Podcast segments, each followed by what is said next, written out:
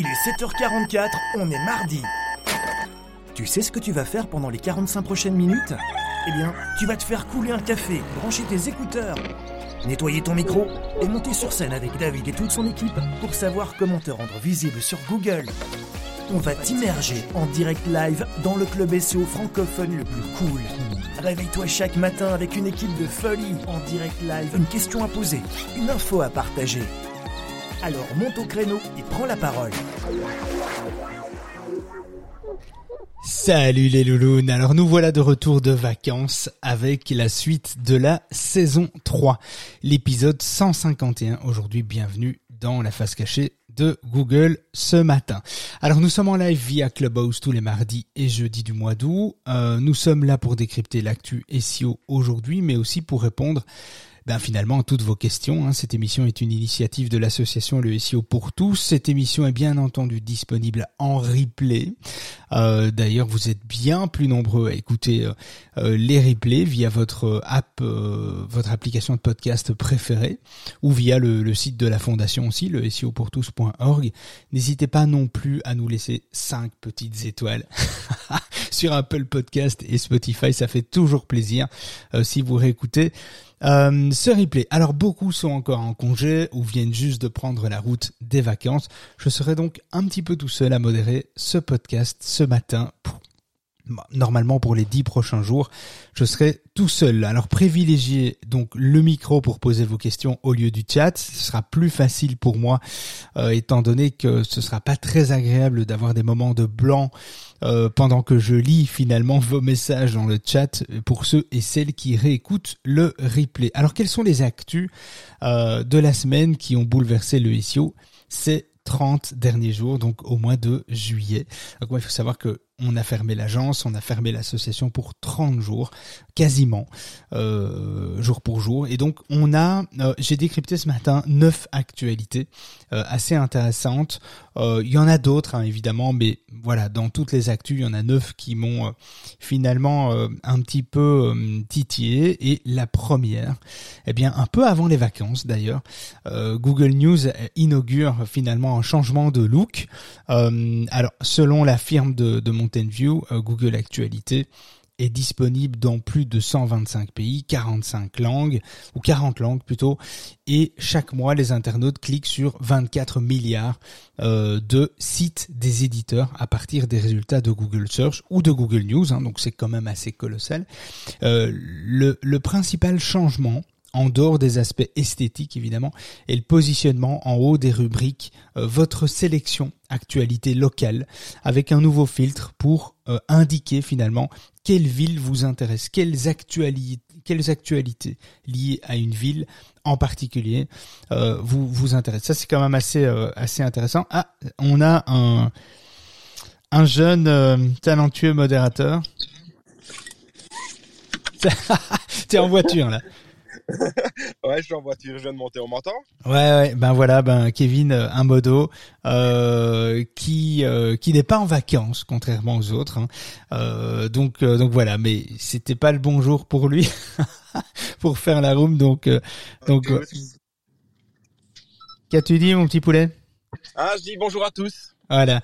Euh, bah écoute, sois, sois, sois prudent en voiture. Et donc, ouais, euh, et t'es parti en vacances, toi, déjà Ouais, je suis parti. J'ai eu la chance de pouvoir profiter en Espagne. Ah, c'est bien ça. T'es rentré quand euh, Mardi soir. On est rentré, il était 22h30, quelque chose comme ça. Donc au taquet euh, pour bosser, quoi, maintenant. Fini, quoi. Fini la belle vie, quoi. Fini la belle vie, là, on est euh, hyper motivé pour travailler. Ah, c'est cool. Bon, bah, pour, euh, pour ceux qui nous réécoutent, ils savent comme ça que t'es rentré il y a pas longtemps et t'es en bagnole. Bon, euh, donc Google News, euh, bah, en dehors des aspects euh, esthétiques, il y a une nouvelle donc rubrique, une nouvelle sélection liées à l'actualité locale que vous pouvez choisir. D'autre part, vous avez aussi désormais la possibilité de personnaliser les sujets qui vous apparaissent à l'écran. Euh, donc cette nouvelle fonctionnalité vous permet de faire défiler finalement et de faire euh, et de cliquer sur des articles qui vous intéressent le plus. Vous pouvez ajouter, supprimer, réorganiser des rubriques en fonction de vos de vos thématiques, de, de, vos thèmes préférés. Finalement, c'est plutôt pas mal. Donc euh, quand vous êtes dans Google News, Google Actualité, on, on, trouve une zone aussi, une nouvelle zone qui est fact check, une vérification des fake news potentiel. Donc ça c'est assez intéressant aussi dans les nouvelles fonctionnalités. Ça permet de distinguer ce qui est potentiellement finalement des fake news et les vraies news. Donc ça c'est quand même assez intéressant pour pouvoir voir la, différence. Euh, il y a aussi des nouvelles recommandations en fonction de vos centres d'intérêt. Donc toujours bien effectivement euh, euh, rentrer dans les paramètres de Google News quand vous êtes connecté à, à votre compte Google pour pouvoir bien personnaliser ça. Donc c'est plutôt euh, plutôt bien foutu. Google a également profité de cette annonce pour indiquer que Google News était revenu à la normale en Espagne, euh, comme c'était annoncé il y a quelques mois. Alors qu'est-ce que j'ai d'autre euh, comme actualité? Donc ça c'était pour commencer léger. Hein. On sait que le mardi matin 7h44 c'est assez tôt. Salut Dom, au plaisir de, de, de vous voir ici. Alors euh, toujours un petit peu avant les vacances, euh, DuckDuckGo en baisse en 2022. Donc DuckDuckGo est un méta moteur de recherche, un moteur de recherche qui est censé concurrencer un petit peu Google, Bing, euh, Quant, etc. Et euh, eh bien, il faut savoir que en, début d'année, euh, début de cette année, il y a DuckDuckGo, qui est un moteur de recherche, a perdu évidemment largement euh, sa visibilité avec 100 milliards de requêtes traitées depuis un peu plus de 10 ans. Donc c'est pas un petit moteur de recherche. Hein, 100 euh, milliards de requêtes, c'est quand même assez euh, colossal. et depuis finalement début de l'année, ça faisait 6 mois que il y avait une une perte était retombée à plus de à moins de 90 millions en moyenne au mois au mois de juin.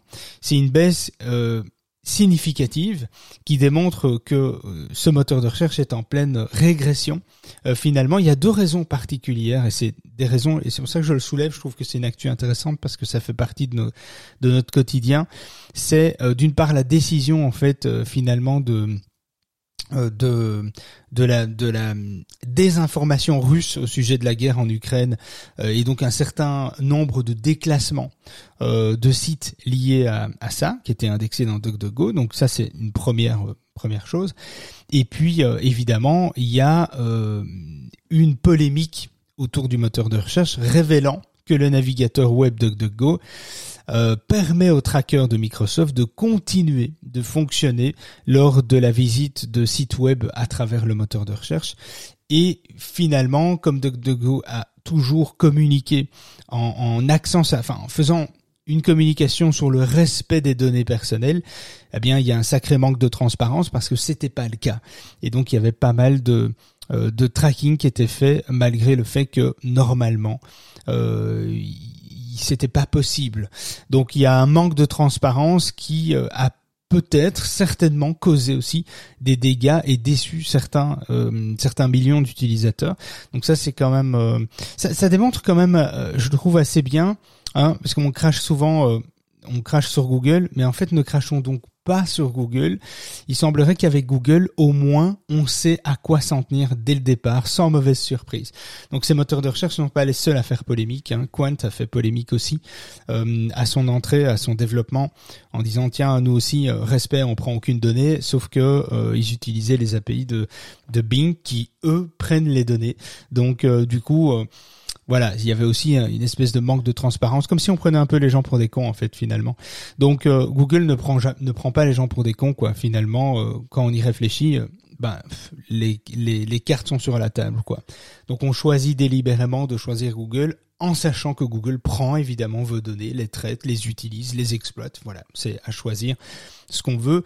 Mais le pire, c'est d'avoir un moteur de recherche finalement, de choisir une alternative à Google qui se dit 100% vie privée euh, protégée et que finalement ce soit pas le cas.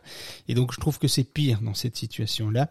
Euh, toi, Kevin, tu utilises euh, Google principalement comme moteur? Hop là, pardon, oui. Ah ouais, euh, j'utilise principalement Google euh, comme moteur de recherche.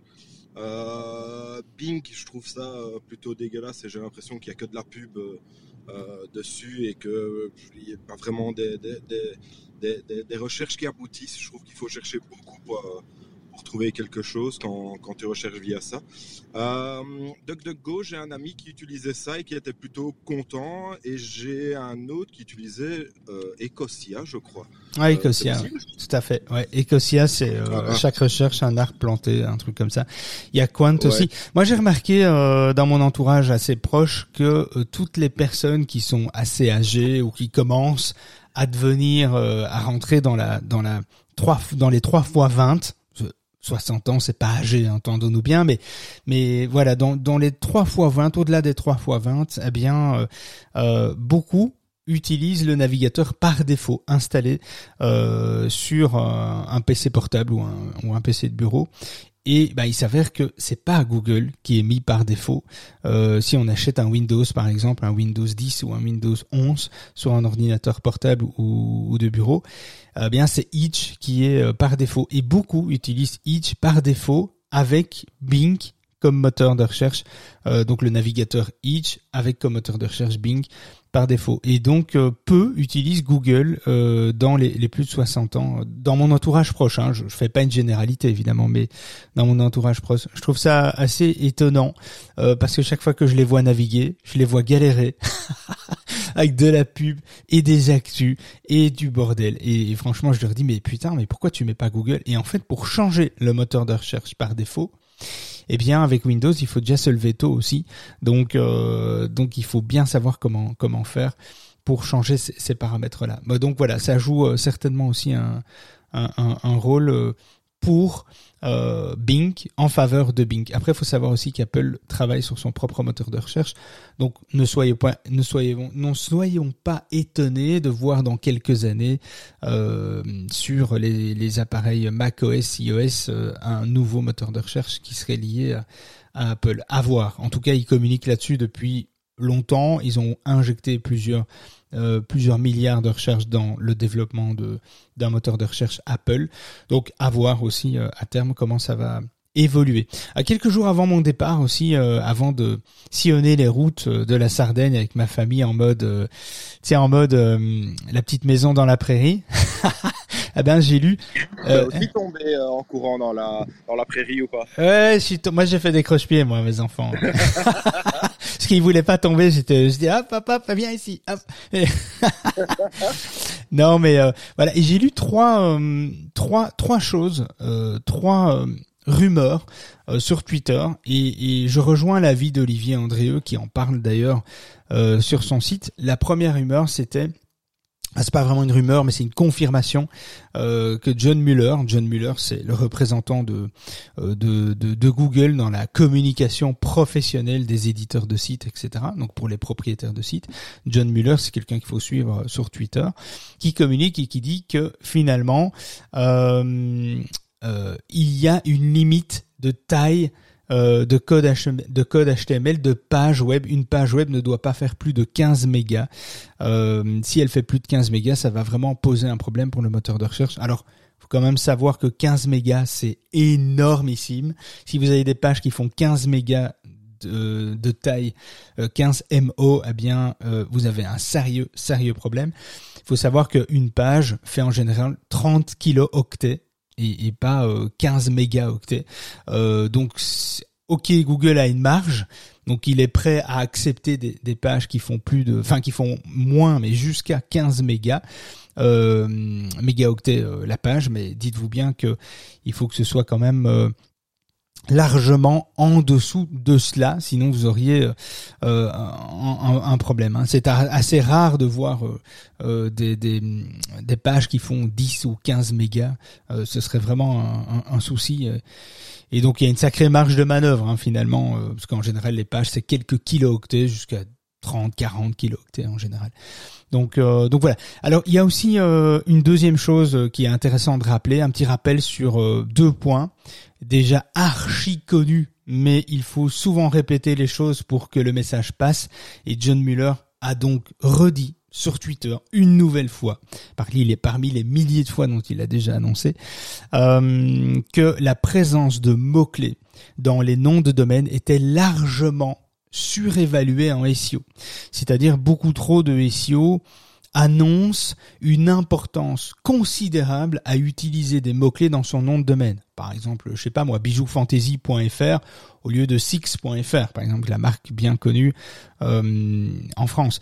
Donc, euh, donc voilà, ici, ça, ça n'a John Muller indique, donc John Muller, le représentant de Google, indique que ça importe, euh, ça a trop peu d'importance pour pouvoir finalement euh, définir une stratégie sur des mots-clés dans son nom de domaine. Alors, d'après les tests, d'après tout ce qu'on a déjà effectué comme test avec d'autres professionnels, ça joue un rôle, c'est évident, on l'a déjà vu, mais ce n'est pas pour autant que tu seras premier euh, sur une requête euh, Bijou Fantasy si ton nom de domaine s'appelle bijoufantasy.fr. Il va falloir quand même que tous les autres critères soient mis en place. Donc, euh, donc voilà, ça c'est vraiment important. Et alors les traits d'union, s'ils sont toujours recommandés, les traits d'union, le tiré du 6 est toujours recommandé quand vous avez un nom de domaine avec plusieurs mots, plusieurs mots-clés, séparez-les avec euh, euh, des tirets. Et ça, c'est toujours d'actualité. Euh, il y a eu un podcast de, de Gary qui expliquait nous ne pouvons pas facilement segmenter les URL avec des underscores. C'est pourquoi nous recommandons les titres comme séparateurs. Les tirets, pardon, comme, euh, comme séparateur, c'est vraiment euh, aussi euh, important de pouvoir le souligner. Une dernière chose aussi, on, c'est une question qui vient très souvent dans les dans les rooms, dans les podcasts, quand, quand vous écoutez les podcasts. Euh, Gary ici a, a, également expliqué dans le récent podcast en question que le fait qu'un texte soit potentiellement visible. Donc euh, par exemple du contenu dans des onglets, dans des accordéons, bref un contenu caché par défaut mais qui est rendu visible avec une action de l'internaute en, cliquant par exemple sur un onglet et puis on passe à un texte suivant, etc. sur la même page. Les, petits textes qui sont cachés comme ça sous forme d'accordéon. Eh bien euh, euh, en théorie, Google, et c'est là où je trouve que c'est intéressant de mettre un bémol, Google annonce finalement que ça ne pose pas de problème. Le texte en question aura autant de poids pour Google que le texte visible par défaut. Alors c'est assez étrange euh, parce que c'est ça, a été dit maintes et maintes fois par Google. Ça a été dit plusieurs fois en disant non, Google ne prend en compte le texte qui est caché, qui n'est pas tout de suite visible, euh, où il faut un clic pour afficher le texte.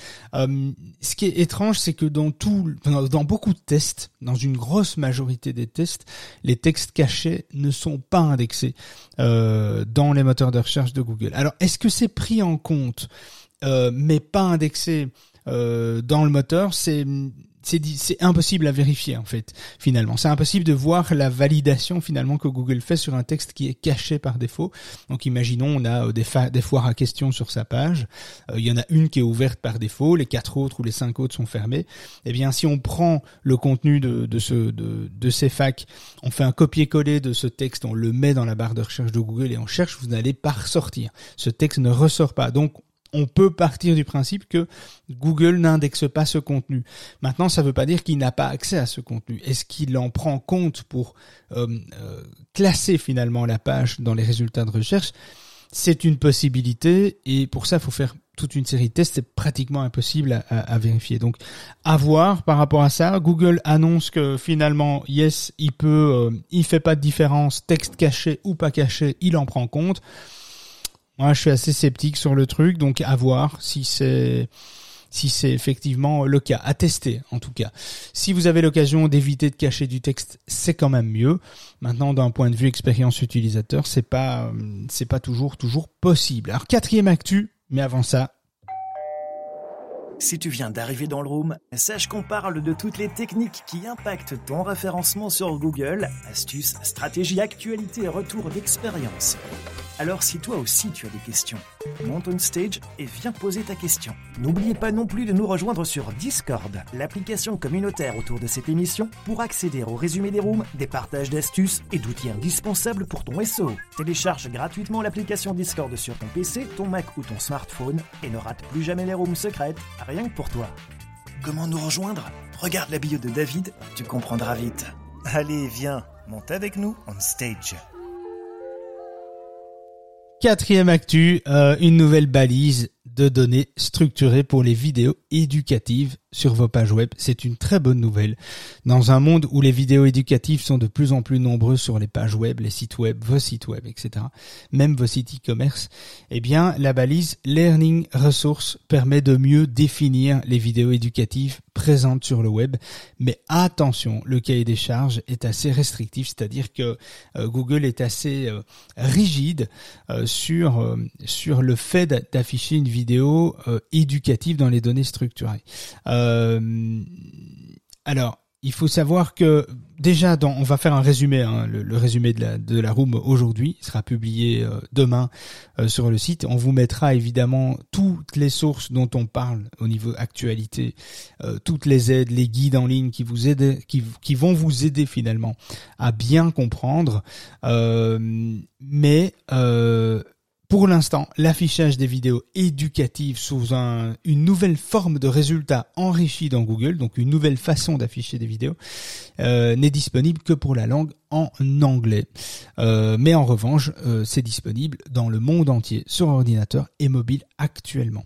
Outre le balisage des vidéos éducatives, vous devez euh, ajouter des propriétés vidéo objets, mais ça on en parlera, c'est obligatoire et recommandé, on en parlera, on vous donnera le guide et le tuto pour faire ça. Alors si vous utilisez un outil comme RankMath par exemple, qui gère ces notions de données structurées, on a contacté RankMath ce matin, on pensait pas, d'ailleurs dans mes notes en face de moi, j'ai fait une note en disant RankMath n'a pas encore intégré cette fonction. C'est le cas.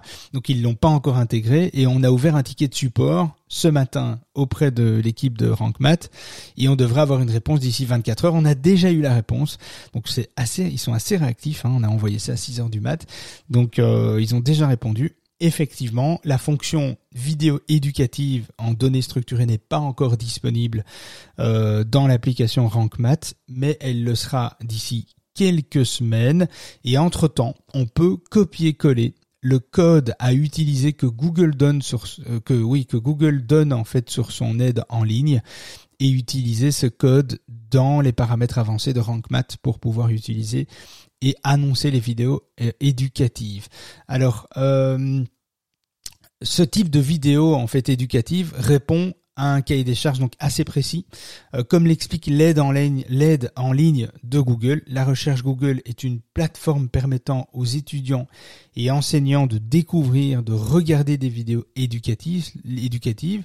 Lorsque vous spécifiez explicitement des informations éducatives avec des données structurées telles que le niveau d'enseignement, le concept, les compétences abordées, les acquis, euh, eh bien à ce moment-là, Google est en mesure de mieux interpréter le contenu de la vidéo et euh, d'améliorer l'expérience de recherche dans le contenu pour les étudiants et donc d'afficher des éléments dans la première page de Google supplémentaires liés à votre vidéo. Donc c'est quand même assez intéressant, ça prend énormément de place. Je vous, partagerai euh, la capture d'écran de à quoi ça ressemble, euh, quelle place ça prend dans les résultats de Google? Vous allez voir que c'est euh, c'est vraiment assez intéressant et Google a une aide en français et en anglais vous expliquant comment mettre manuellement en place ces codes euh, sur vos vidéos et, euh, et, donc voilà et ce sera intégré dans des outils comme RankMath ou Yoast etc à mon avis par la suite mais il faut attendre un petit peu par rapport à ça. Trois autres rumeurs euh, aussi, euh, cinquième point, il y avait trois rumeurs euh, assez intéressantes qui reviennent d'ailleurs très souvent, c'est pour ça que je trouvais que c'était intéressant de, les mettre sur la table. le désaveu de liens. Vous avez la possibilité il y a un outil dans la Google Search Console, un outil gratuit de Google, qui est le désaveu de liens. Le désaveu, c'est finalement euh, demander à Google que des liens pourris, en fait, qui pointent euh, des liens spam ou pourris que vous considérez comme mauvais, qui pointent vers votre site, eh bien, c'est de les annoncer à Google pour que Google en prenne pas compte. Alors, John Mueller, encore une fois, a déclaré dans un Hangout euh, pour les webmasters qu'il y a euh, qu'il y a euh, qu'il n'y a probablement aucun risque à supprimer complètement un fichier de désaveu. Il faut savoir que quand vous publiez un fichier de désaveu avec une liste de liens euh, qui pointent vers votre site en disant tiens ça c'est des liens spam qui pointent vers mon site. Je veux pas que vous en preniez compte. Je veux pas que mon site soit finalement pris à partie et, et, et, et, que mon site régresse à cause de ça ou parce que quelqu'un fait du négatif SEO. Eh bien ce fichier est une fois que vous l'avez publié dans l'outil de désaveu de Google, ce fichier est euh, indexé dans Google pour votre site, indexé dans l'outil et vous pouvez le supprimer euh, au bout d'un moment. Et beaucoup de webmasters euh, n'ose pas supprimer ce fichier en se disant si je le supprime, eh bien euh, euh, le, Google va réindexer finalement va reprendre en compte les liens que j'avais demandé de pas prendre en compte. Mais c'est faux, Google en prend compte et vous pouvez supprimer ce fichier après plusieurs mois. Il euh, n'y a pas de il a pas de souci parce qu'il faut quand même plusieurs mois de traitement. Donc après six mois, huit mois ou un an, vous pouvez supprimer ce fichier. Ça ça posera aucun problème. ça c'est ce que Google annonce et, euh, et sinon, n'utilisez pas l'outil de désaveu de lien si vous n'avez pas pris une pénalité dans la tronche. Ça ne sert à rien euh, finalement de désavouer euh, des liens quand vous n'avez pas de problème de visibilité. Il faut vraiment avoir un problème de ranking, avoir un problème de visibilité, avoir des liens pourris vers votre site, mais qui sont toxiques et qui amènent votre site tire votre site vers le bas. Tant que c'est pas le cas, ça sert à rien d'utiliser l'outil de désaveu. Et alors, c'est ce qu'on répète nous depuis longtemps, le fichier désaveu n'est valable que dans un cas d'action manuelle, de pénalité. Et attention à tous ces sites euh, outils qui vous donnent des degrés de toxicité sur des liens. Attention, faites quand même par vous-même la recherche ça a quand même plus souvent de plus de sens de vérifier les liens euh, parce que ça arrive que des outils annoncent des liens toxiques et problématiques sur votre site vers votre site alors que ce sont simplement des sites qui sont peu connus ou euh, des jeunes influenceurs qui sont qui sont pas encore connus, qui n'ont pas de la notoriété, qui n'ont pas d'autorité, etc. et qui sont considérés comme spam toxique pour des outils, alors que pour Google, c'est pas le cas. Dites-vous bien que la majorité, aujourd'hui, hein, je parle, dans notre, euh, dans notre état aujourd'hui, en 2022, mi-2022, Google détecte et ignore dans la majorité des cas une immense partie des liens euh, qui sont considérés comme spam, toxiques, etc. C'est une formule que Google a, que personne connaît. Alors évidemment, on a des suppositions sur comment il détermine si un lien de qualité et de mauvaise qualité. C'est pour ça qu'il y a des outils qui vous donnent des, des degrés de toxicité. Mais mm, il faut prendre ça avec des pincettes, c'est pas c'est pas toujours génial et donc euh, dites-vous bien que Google est capable de le faire tout seul, sans outils, sans demander à Google de faire quoi que ce soit. Google est capable de faire ça. Donc ne vous souciez pas trop des liens qui pointent vers votre site. Souciez-vous plutôt de continuer d'en avoir de nouveau, de faire parler de vous à l'extérieur un maximum et ne vous souciez pas de la qualité des liens. La majorité des liens, Google euh, les détecte et les ignore si c'est de faible qualité. Avant, c'était pas le cas. On, pouvait avoir une pénalité ou avoir une régression dans les résultats si la majorité des liens étaient de mauvaise qualité. Aujourd'hui, Google les ignore tout simplement. Donc voilà. Donc ça, c'est quand même une chose aussi. Alors, il y a aussi le ratio euh, lien follow, no follow. Pour ceux qui connaissent les liens follow, no follow, pour ceux qui connaissent pas, c'est c'est euh, le fait de demander de mettre un lien vers une page de son site ou une page externe, euh, un lien externe, pardon. Ouais, c'est ça. Et donc on écrit un article et on fait des liens parce qu'on fait des on fait des liens vers les sources dont on a cité dans notre article ou ou d'outils dont on parle, etc. Et on met des liens. Et beaucoup parlent de notions ratio. C'est-à-dire il faut euh, un certain nombre de liens follow, no follow, euh, do follow, etc. Et ça, c'est un réel mythe, ce que Google annonce. Euh, alors, beaucoup de SEO n'ont jamais vraiment cru en ces histoires de, pourcentage en disant bah il faut euh, je sais pas moi 30% de liens en no follow 30 70% 70% de liens en follow etc euh, il y a pas mal de référenceurs qui euh, qui ont jamais cru en ces histoires en disant que le ratio n'existe pas, c'était inventé par euh, par je sais pas quoi, de, par de quel moyen, pourquoi ça a été mis, ça, a été interprété de cette façon. Euh, et Google semble le confirmer ici euh, en disant que John Mueller annonce que le ratio des liens follow no follow est un pur mythe. L'algorithme de Google ne fonctionne pas comme ça. Donc voilà, arrêtons donc de parler de ratio. Des fois, on en parle aussi. Moi, je vois, je lis beaucoup de livres et dans pratiquement tous les livres SEO, ils parlent de ratio, etc. Alors que finalement, Google annonce que c'est purement un mythe. Donc voilà, un mythe à, rajouter dans le guide des mythes euh, sur le site. Alors on a, on était sceptique là-dessus et donc du coup, ben les gens qui ne savaient pas, c'était pas mal intentionné, mais disons que les gens qui ne savaient pas préféraient dire qu'il faut mettre un ratio, comme ça tu prends pas trop de risques. Mais en fait, ce ratio n'existe pas. Donc voilà. Tu voulais rajouter? On a oui, non, je voulais rien rajouter. on a une petite question. On a une petite question de, de, Frédéric qui nous pose la question de comment savoir euh, si on a pris une pénalité, euh, car lui finalement, visiblement, Semrush lui envoie des, des warnings tout le temps. Mais donc, comment est-ce qu'on peut savoir quand on prend une pénalité euh, Ah bah écoute, les warnings qui sont envoyés. Ah bah écoute, je vais répondre. merci Kevin pour le relais. C'est vrai que quand moi je suis dans mon sujet. J'en oublie d'aller sur le chat. Euh, désolé, hein. n'hésitez pas à monter à parler si vous avez l'occasion. Si vous n'avez pas parlé, utilisez le, le chat comme Kevin euh, euh le, m'a fait remonter l'info. Euh, oui, donc SEMrush en général quand il te fait des, des feedbacks, c'est des feedbacks liés à la toxicité des liens, au profil de liens, les backlinks. En général, c'est sur base de ça qui se qui se qui se base. Alors, euh, il y a deux types de il y a deux types en fait. Il y a la pénalité manuelle et finalement le filtre algorithmique qui fait que tu régresses. Euh, la pénalité, la vraie pénalité, donc c'est prendre une claque dans la tronche, un carte rouge en disant bon là t'as déconné, euh, tu sors du terrain. Euh, la pénalité, c'est il y a aucun outil à part celui de Google qui t'annonce que tu as une pénalité. Une pénalité, c'est fait manuellement par l'équipe anti-spam de Google et donc Google te contacte via la Google Search Console uniquement. Il n'y a pas d'autre moyen.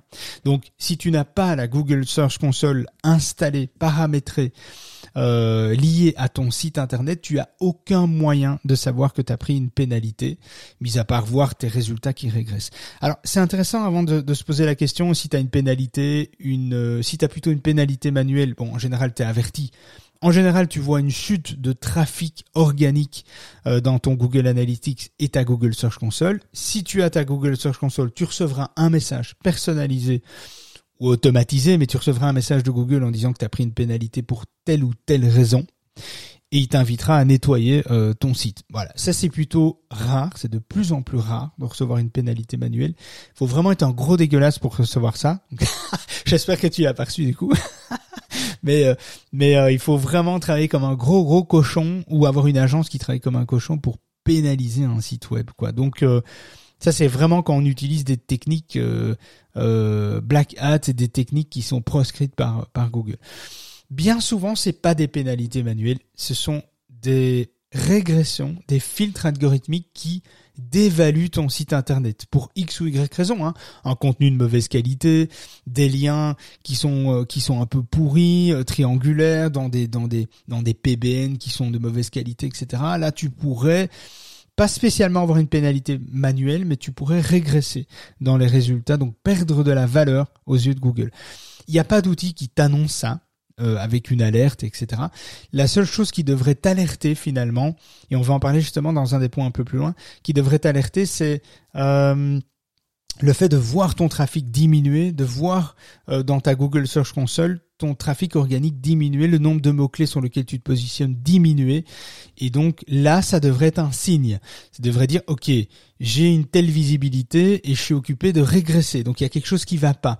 Alors l'idée, quand on régresse, c'est de mettre en parallèle le graphique euh, de, des dates de régression avec euh, tout le graphique des dates de mise à jour de Google. Et c'est intéressant de voir euh, s'il n'y a pas une mise à jour, il faut superposer en fait le calendrier des mises à jour de Google avec le calendrier des chutes de trafic de Google Analytics ou Google Search Console. C'est ce qui te permettrait de voir si finalement t'as pas été impacté par telle ou telle mise à jour et de creuser un petit peu par rapport à ça. Il n'y a pas d'outil miracle qui va te donner une information claire et précise. Il va falloir euh, plutôt superposer toute une série de données pour voir un petit peu où ça coince, à quel moment, euh, est-ce que c'est lié à une mise à jour, si oui, laquelle, laquelle se rapproche le plus, et de voir qu'est-ce que cette mise à jour a apporté chez Google et qu'est-ce que tu dois apporter sur ton site pour essayer d'identifier, enfin quand as identifié, essayer d'améliorer le, contenu, la structure, l'arborescence, etc. ou supprimer des choses que tu avais mis en place, etc. Donc voilà, il n'y a pas euh, de, grands miracles hein, euh, par rapport à par rapport à ça. Dis-moi si j'ai répondu à, à, ta question. Euh, euh... Frédéric. Euh... non, non, mais j'étais occupé à lire le chat en même temps et c'est pas facile. Hein. Ah d'accord. Non, c'est pas évident. C'est pas facile. Hein. Je suis pas. Non. Alors il y a, il y a aussi une troisième rumeur euh, qui était aussi euh, intéressante, c'est que vous savez dans les résultats de Google, on peut afficher des étoiles. Des étoiles, c'est des avis, etc., qui sont liés en général à, à ce que la page web reçoit comme avis. Vous savez, vous lisez un article, vous pouvez voter et dire si euh, vous avez trouvé l'article qui était sympa, euh, vous avez mis 4 étoiles sur 5 euh, sur l'article, eh bien, ça s'affiche. Ou même chose, vous achetez un produit, vous évaluez un produit sur un site e-commerce et ensuite ce produit ressort dans Google avec le nombre d'étoiles de tous les acheteurs, etc. Il faut impérativement que les balises soient liées à des avis qui sont sur la page en question. Il y a des webmasters, des petits filous qui, et à juste titre, parce que quand on ne le sait pas, on ne le sait pas, hein, hein, qui euh, finalement affiche les avis euh, étoilés de ces produits dans Google avec euh, les, données structurées, mais en se basant sur des évaluations de Trustpilot, avis vérifiés, etc. C'est interdit. On ne peut pas intégrer sur sa page web des données structurées liées à des avis qui sont en dehors de votre page web. Euh, c'est interdit. Si vous faites ça, vous risquez effectivement une pénalité, tout simplement. Euh, donc, euh, un éditeur de site averti en vaut donc deux. Voilà. Salut Fred, petit coucou. Alors Fred, est-ce que tu es là? Tu, je sais pas si tu sais parler, tu, tu m'interromps, hein, n'hésite pas. alors, euh, un peu en dehors du site, un peu en dehors du SEO, mais ça mérite d'être euh, rappelé. Euh, le sixième point euh, aussi, ça mérite d'être rappelé, c'est un commentaire diffamatoire sur le web peut faire l'objet d'une condamnation. Donc on l'a vu plusieurs fois, ça arrive de plus en plus. Un exemple qui a été remonté encore sur Abondance dans le dans le cadre d'un d'un projet de cession de bail commercial, un individu a fait appel à un notaire afin de l'assister. Et la session n'ayant pas abouti, l'individu a tenu le notaire pour responsable de cet échec. Et en guise de représailles, l'individu a publié sur Google euh, My Business, donc Google Profile Business, euh, deux avis. Un notaire qui ne mérite pas d'être connu. Deuxième avis, escroc de notaire, une honte d'avoir ça en France. Eh bien, ces deux avis qui semblent assez anodins, comme ça, qu'on pourrait tous faire, hein, finalement, dans un petit excès de colère. Eh bien, après avoir découvert ces avis, le notaire a engagé une procédure euh, en citation directe à l'encontre de l'individu pour diffamation. Donc, euh, dès ce stade, il est important de souligner que la diffamation peut être attaquée soit devant un tribunal civil pour obtenir des dommages et intérêts, soit devant un tribunal pénal pour obtenir une amende et une peine de prison. Alors, oui, il y a des personnes qui ont fait de la prison pour des propos diffamatoires en France. Ça existait, mais les prisons sont bondées, donc on va pas facilement vous mettre en prison pour ça. Mais euh, mais le notaire a choisi la voie pénale. La voie pénale est une procédure beaucoup plus coûteuse, beaucoup plus longue, mais qui qui est assez forte euh, en termes de pénalisation. Et en plus, vous pouvez vous constituer partie civile pour obtenir des dommages et intérêts. Donc c'est quand même, faut être sacrement motivé, ok, mais c'est tout à fait possible d'y arriver. L'individu, évidemment, dans ce cas-là, ne s'est pas présenté au tribunal, euh, et donc forcément, euh, procédure a abouti à sa condamnation. Donc 500, 500 euros d'amende, euh, 1000 euros de dommages et intérêts, et 800 euros de remboursement de frais Alors c'est juste un forfait, hein, parce qu'un avocat coûte bien plus cher que 800 euros. Donc voilà, donc c'est quelque chose qui est quand même assez intéressant. Et alors juste pour remettre ça dans son contexte, parce qu'on a tendance à oublier ça, concrètement, euh, une diffamation, c'est toute allégation ou imputation d'un fait qui porte atteinte à l'honneur ou à la considération de la personne ou du corps auquel le fait est imputé. Et donc, et l'injure, l'injure publique est aussi euh, sévèrement punie par le, tribunal pénal. Et l'injure, c'est plutôt une expression outrageante, euh, un, terme de mépris ou euh, invective qui renferme l'imputation euh, d'aucun fait en fait. Et donc c'est intéressant de, de, savoir, je vous mettrai euh, les détails et la loi, euh, la fameuse loi du 29 juillet 1981 qui régit les délits de presse en fait. Hein. donc c'est assez intéressant. Je vous listerai ça dans le résumé de, de l'article. Mais donc prenez en compte, faites attention les commentaires diffamatoires et si vous en recevez, vous pouvez vous défendre. alors ça coûte moins cher d'aller vers la voie le tribunal civil hein, que le tribunal pénal, mais euh, voilà, sur le tribunal civil, vous tombez souvent dans les dans l'euro symbolique. Euh, donc vous le faites pas pour gagner de l'argent, quoi. Vous le faites vraiment pour pour faire supprimer. Mais après, si vous voulez plus des dommages et intérêts euh, et vous constituez partie civile, c'est mieux d'aller vers évidemment tribunal pénal. Mais bon. Redirigez-vous vers des professionnels, évidemment. Moi, je ne le suis pas. On a déjà fait appel à ça, mais, mais voilà petite question, euh, David. Donc, du coup, si je comprends bien, mettre un avis négatif sur Google sur une entreprise qui n'a pas euh, satisfait, euh, je vais dire, nos besoins, pourrait être punissable et, donc attaquable ou préjudiciable Bah ça dépend les termes que tu vas utiliser. Clairement ici, si tu utilises escroc de notaire, escroc et tout ça, je peux comprendre. bon, c'est problématique. Un, un, notaire qui mérite pas d'être connu, c'est vrai que ça c'est sujet à moins euh, à moins de polémiques me, concernant, moi personnellement, je trouve. Euh, si j'ai envie de dire euh, un vendeur qui ne mérite pas d'être connu parce que je parle de toi, par exemple, ben c'est pas pour moi c'est pas problématique. Mais visiblement, on peut on, peut tenter. On peut tenter la procédure. Les procédures sont, de, sont prises de plus en plus au sérieux concernant la réputation des entreprises et des personnes physiques, étant donné que ça laisse une trace indélébile euh, sur le web comparativement à avant, à quelques années. C'était déjà plus compliqué d'être reconnu comme victime finalement, euh, parce que on en voit hein, dans notre domaine d'activité, il y a même des concurrents qui déposent des avis, euh, des gens qui ne sont pas du tout clients qui déposent des avis, etc. Donc il faut quand même pouvoir finalement filtrer tout ça et et, voilà. Et comme Google ne répond très souvent pas favorablement à à des retraits d'avis sur les Google My Business, bah, la seule voie, euh, bah, c'est la voie euh, du tribunal civil ou pénal, quoi. Je veux dire, il n'y a pas 50 000 solutions. Ouais, ouais, ouais. Enfin, je trouve ça assez, euh, je trouve ça assez dingue. Bah, allez, je prends un exemple que tu vas manger dans un restaurant, c'est dégueulasse, la bouffe est pas bonne, t'es mal servi et tout ça tu mets un avis qui n'est pas favorable parce que tu reflètes ton expérience, évidemment, il faut que ce soit justifié. Hein. Il faut voilà, il faut jouer le jeu euh, dans tout, mais ça veut dire que le restaurant pourrait se retourner contre toi parce que c'est préjudiciable euh, à son image et tu risquerais d'être perdant alors que tu as bouffé chez eux et que c'était dégueulasse.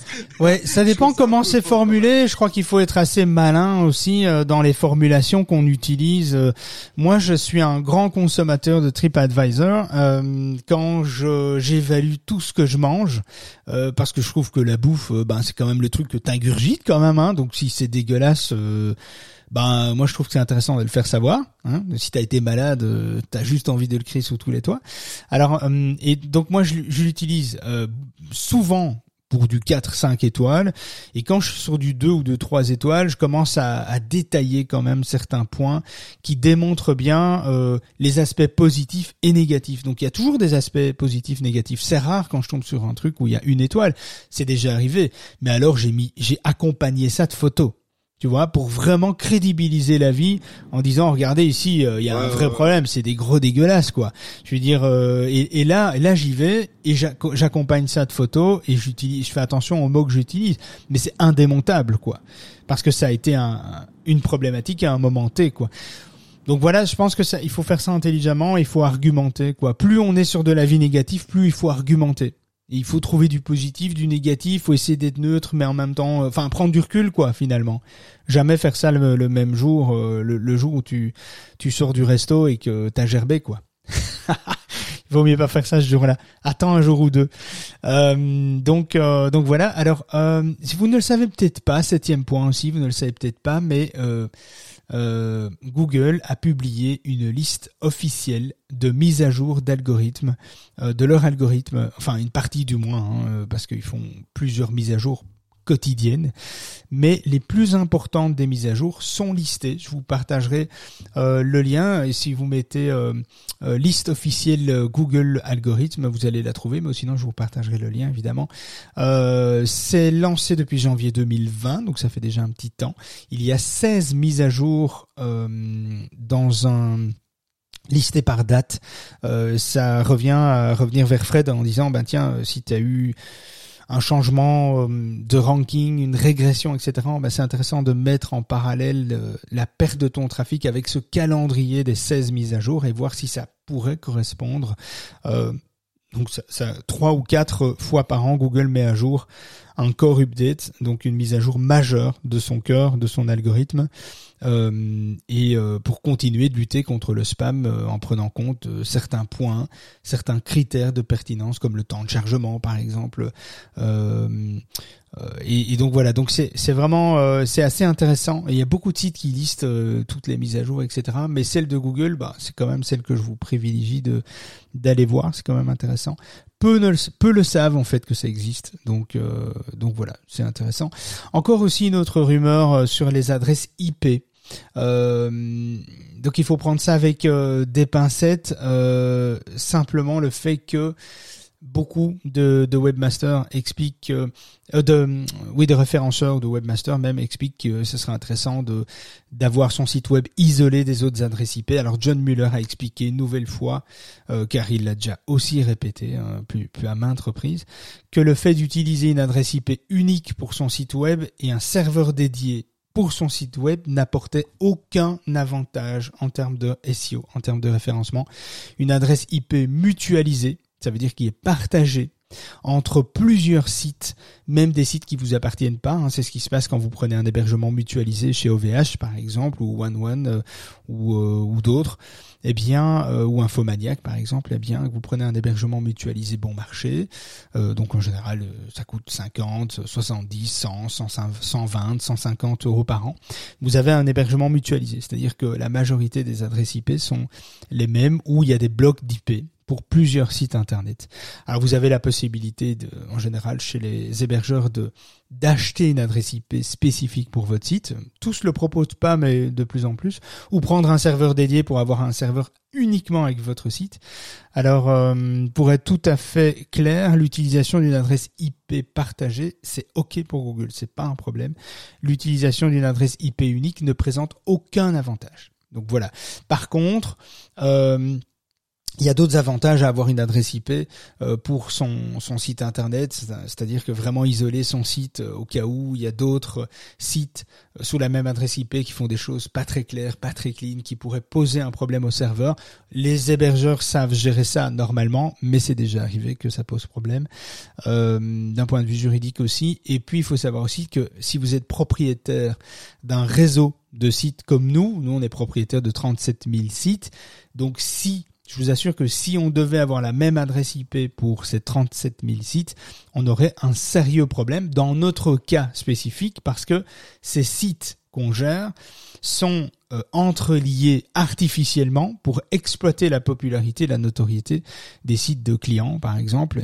Et donc, c'est vraiment à but, dans le but de manipuler les résultats euh, de Google. Si on si on doit isoler les sites euh, sur des paquets d'adresses IP différentes, euh, sur les mêmes, sur des paquets d'IP qui sont les mêmes, eh bien, on risque de se faire repérer par Google trop facilement, trop rapidement, et donc ça pourrait poser un problème. Si vous avez une quarantaine de sites web et que tous sont sur la même adresse IP, moi, je vous le conseille quand même pas, surtout s'il y a des liens entre eux, etc. Il faut essayer de diversifier.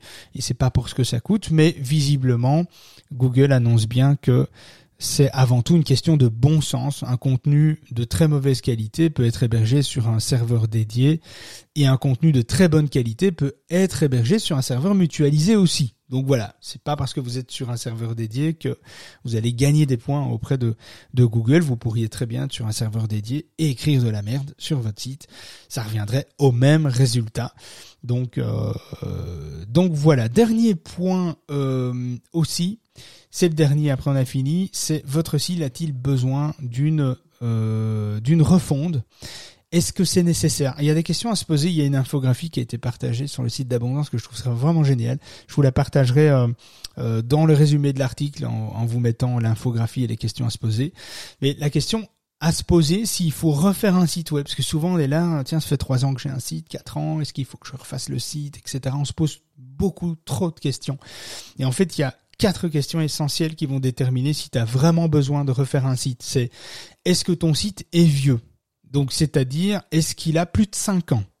Ok, donc non, il n'a pas plus de 5 ans. Est-ce que votre euh, euh, site vous satisfait dans la forme? Donc, visuellement, est-ce qu'il reflète l'entreprise? Est-ce qu'il reflète vos valeurs? Euh, Est-ce qu'il est assez moderne à vos yeux et qui représente les valeurs de votre entreprise? Si oui, toujours pas non plus nécessaire de faire une refonte. Est-ce qu'il est responsive? Est-ce qu'il est adapté mobile, tablette, etc. Est-ce qu'il est rapide? Donc ça, si oui, bah, toujours pas nécessaire de faire une refonte. Et euh, est-ce qu'il est bien référencé? Si oui, il est bien référencé et qu'il est toujours sur une courbe de progression ou une courbe en tout cas stagnante, ben, ça veut dire que les cartes ont parlé, vous n'avez pas besoin d'une refonte, vous avez besoin d'améliorer votre contenu, d'ajouter du contenu frais, etc. Oui, il y a toujours des choses à faire. Mais en tout cas, si euh, votre site n'est pas vieux, si euh, il correspond à la forme et à l'identité finalement de votre entreprise, il est adapté mobile et il est assez bien référencé, vous avez aucunement besoin de faire une refonte euh, de site. Voilà. Donc ça c'était Franchement, je trouvais quatre questions euh, toutes toutes bêtes, mais qu'on se pose pas assez euh, lorsqu'on pense à, faire un site. Souvent, on se dit tiens, euh, ben voilà, il a 3-4 ans, qu'est-ce que je fais? Je refais déjà un site, et alors qu'il alors qu'il correspond peut-être parfaitement à ce que les gens attendent et à la philosophie de l'entreprise et, euh, à la progressivité finalement, à la progression euh, dans les résultats de recherche de, de, Google. Voilà, le mois de juillet euh, fut assez chargé en actualité. Euh, vous voilà maintenant un petit peu à jour avec le finalement le plus important, même si Bon, il n'y avait pas des choses transcendantes. Alors, si vous avez écouté ce replay sur Apple Podcast ou Spotify, n'hésitez pas à laisser un petit avis étoilé. Ça nous ferait grand plaisir. Euh, N'hésitez pas à nous rejoindre sur Discord. Discord, il est là pour nous permettre euh, de permettre de communiquer avec les membres de l'association. C'est un peu euh, une grande cour où tous les membres peuvent nous, rejoindre pour poser sur la table vos difficultés, vos questions, vos suggestions, vos remarques sur tout ce qui touche du au, SEO de près ou de loin. Alors abonnez-vous aussi à la page LinkedIn. Euh, le SEO pour tous, c'est une nouvelle page qui a été créée euh, un peu avant de partir en vacances. Et puis on vous prévoit, là des, petites surprises euh, sympas. On reviendra donc dans la journée aujourd'hui pour le défi SEO 30 jours, pour ceux qui ont suivi ça, et pour d'autres petites choses nous sommes occupés de mettre en place sur le site. D'ailleurs aujourd'hui, le site sera mis en maintenance régulièrement durant la journée. Donc il est possible que par moment vous ayez une page de maintenance qui s'affiche régulièrement durant la journée. On fait des grosses mises à jour. Il y a 40 mises à jour qui vont être faites aujourd'hui. Donc voilà, euh, je vous tiens au courant dans le Discord. Toutes les sources, infographies, liens du jour seront disponibles via l'article résumé dès qu'il sera en ligne demain. On vous avertira dès qu'il est en ligne dans le Discord. Voilà, je pense avoir fait le tour. Euh, les amis, si vous avez des questions, je vais faire un petit, tour dans le chat. Euh, voilà, Kevin, est-ce que tu voulais rajouter euh, un, truc? Non. Peut-être juste reparler de la petite formule pour nous rejoindre avec le SEO pour tous. Qui, qui ne coûte vraiment pas grand-chose et qui, qui va apporter pas mal de choses, pas mal de formations qui vont être prévues dans les semaines, je pense, et les mois à venir, avec, avec pas mal de, de, tutos également aussi qui seront disponibles. Donc n'hésitez pas à aller voir les formules qui, qui sont disponibles sur le site. C'est vraiment intéressant pour, pour tout le monde, ça, ça, coûte deux fois rien, ça permet de soutenir l'association, ça permet de, de, de, pouvoir continuer de grandir et, et pouvoir et, et, de pouvoir continuer d'avancer. Euh, et aussi peut-être, euh, bah, si euh, voilà, vous connaissez des, des, personnes qui souhaitent rejoindre l'aventure, bah, n'hésitez pas à nous contacter. c'est avec grand plaisir. Ah exact. Ouais ouais non mais euh, c'est clair on a on a quelques personnes qui vont nous rejoindre là euh, euh, d'ici quelques jours une qui est en qui est Marie-Émilie qui est en vacances je crois donc qui revient dans dans je crois mi-août. oui oui oui on a publié d'ailleurs c'était une demande et j'ai pas mal travaillé sur mon transat à la plage à écrire finalement un manifeste un manifeste j'ai lu d'abord un, un ouvrage sur la gestion des associations parce que pour en toute transparence une association, ça se gère pas du tout comme une société commerciale, ce que je n'avais pas vu de cette façon. Donc euh, du coup, il y a quand même pas mal d'approches qui me semblaient un peu inconnues dans une association. Donc il a fallu, ben, j'ai profité des vacances finalement pour euh, ben, pour me documenter sur la gestion euh, justement d'une assos. Et donc j'ai écrit un manifeste des contributeurs, une charte de bénévolat. Quelles les questions à se poser avant de s'engager dans une association la convention d'engagement, comment devenir un, contributeur finalement euh, pour une association. Donc j'ai créé tout ça, on peut retrouver ça sur le site le tous.org dans la rubrique association, rejoindre l'association, il y a toutes les infos là-dessus. Donc si vous êtes motivé, vous voulez nous donner un petit coup de main euh, que ce soit pour euh, nous aider euh, pour écrire les émissions, pour euh, faire la veille, pour écrire des articles, partager des actus, nous aider à, communiquer avec la communauté dans Discord, etc. N'hésitez pas, on est preneur, évidemment. Donc voilà. Évidemment, le défi SEO 30 jours sera disponible dans quelques jours. Donc on arrive à la fin de du retard qui était était euh, annoncé. Euh, mais on est dans le délai, donc là on est plutôt bon. Les podcasts, euh, il y en a encore quatre qui vont être publiés. Il y a toujours un décalage de plusieurs jours entre le live et le podcast, sauf sur Clubhouse, hein, vous pouvez le réécouter à tout moment. Voilà, voilà. Les formations en ligne, les formations seront disponibles quatre mois avant les autres pour 100 personnes. Donc là aussi, euh, ce sera prévu début septembre. On ouvrira les formations pour 100 personnes en test pendant 4 mois avant de les ouvrir complètement euh, pour tout le monde. Donc ça, ce sera intéressant pour ceux qui sont intéressés à être bêta-testeurs des formations. Eh bien, euh, faites-nous un petit message, un petit message dans le Discord, en privé, ici, dans Clubhouse. on, on, y reviendra. En tout cas, même si vous n'avez pas une réponse tout de suite, les messages ne sont pas effacés, sont pas perdus. Donc on, on reviendra euh, là-dessus. Donc voilà. Et, et puis il y a une nouvelle rubrique, les définitions aussi euh, dans la partie ressources euh, qui vous permet de prendre un petit peu connaissance du jargon qu'on utilise régulièrement dans nos rooms parce que c'est pas toujours évident. Hein. Certains savent pas ce que c'est un backlinks ou du cloaking, du clustering, de la citation flow, du no follow, etc. C'est pas toujours évident, je le conçois. Et donc on a créé un, une espèce de définition, il y en a 168 pour le moment, dans cette catégorie, ça vous permet de, de peut-être mieux comprendre certains aspects. Euh, euh, les professionnels utilisent dans leurs explications, dans leurs articles.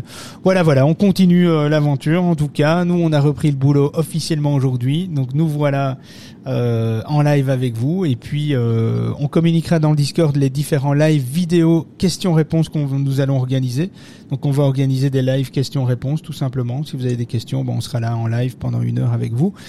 Euh, on vous attendra par rapport à ça. Et puis, euh, et puis voilà, et on se retrouve le ben, jeudi, 7h44, euh, pour le prochain podcast. Et qui sera, qui sera, qui sera Voilà, voilà. Jeudi, qui sera jeudi prochain, euh, d'ailleurs. Hein, il sera jeudi prochain. Voilà, il sera jeudi prochain. Jeudi prochain, on parlera du du point de départ de tous les référenceurs et peut-être une ou deux questions qui m'a été posées euh, en privé dans le Discord et je, je reviendrai peut-être, j'intercalerai peut-être un ou deux points spécifiques euh, après le, le sujet euh, de jeudi matin. Voilà, j'ai fait un petit peu le tour, euh, les amis. Ça fait bizarre euh, de reprendre après un mois euh, sans, sans live. Donc, donc voilà. C'est un peu stressant d'ailleurs. Ça a l'air con comme ça, mais c'est un peu stressant. Bon. Bref, les amis. Ouais, c'est vrai, j'avoue. discuter comme ça, reprendre la discussion après un mois, c'est spécial quand même. Bah ouais, c'est euh, c'est c'est bah après on perd pas hein, mais euh, mais on perd pas le truc mais mais ouais, ça fait quand même un peu bizarre.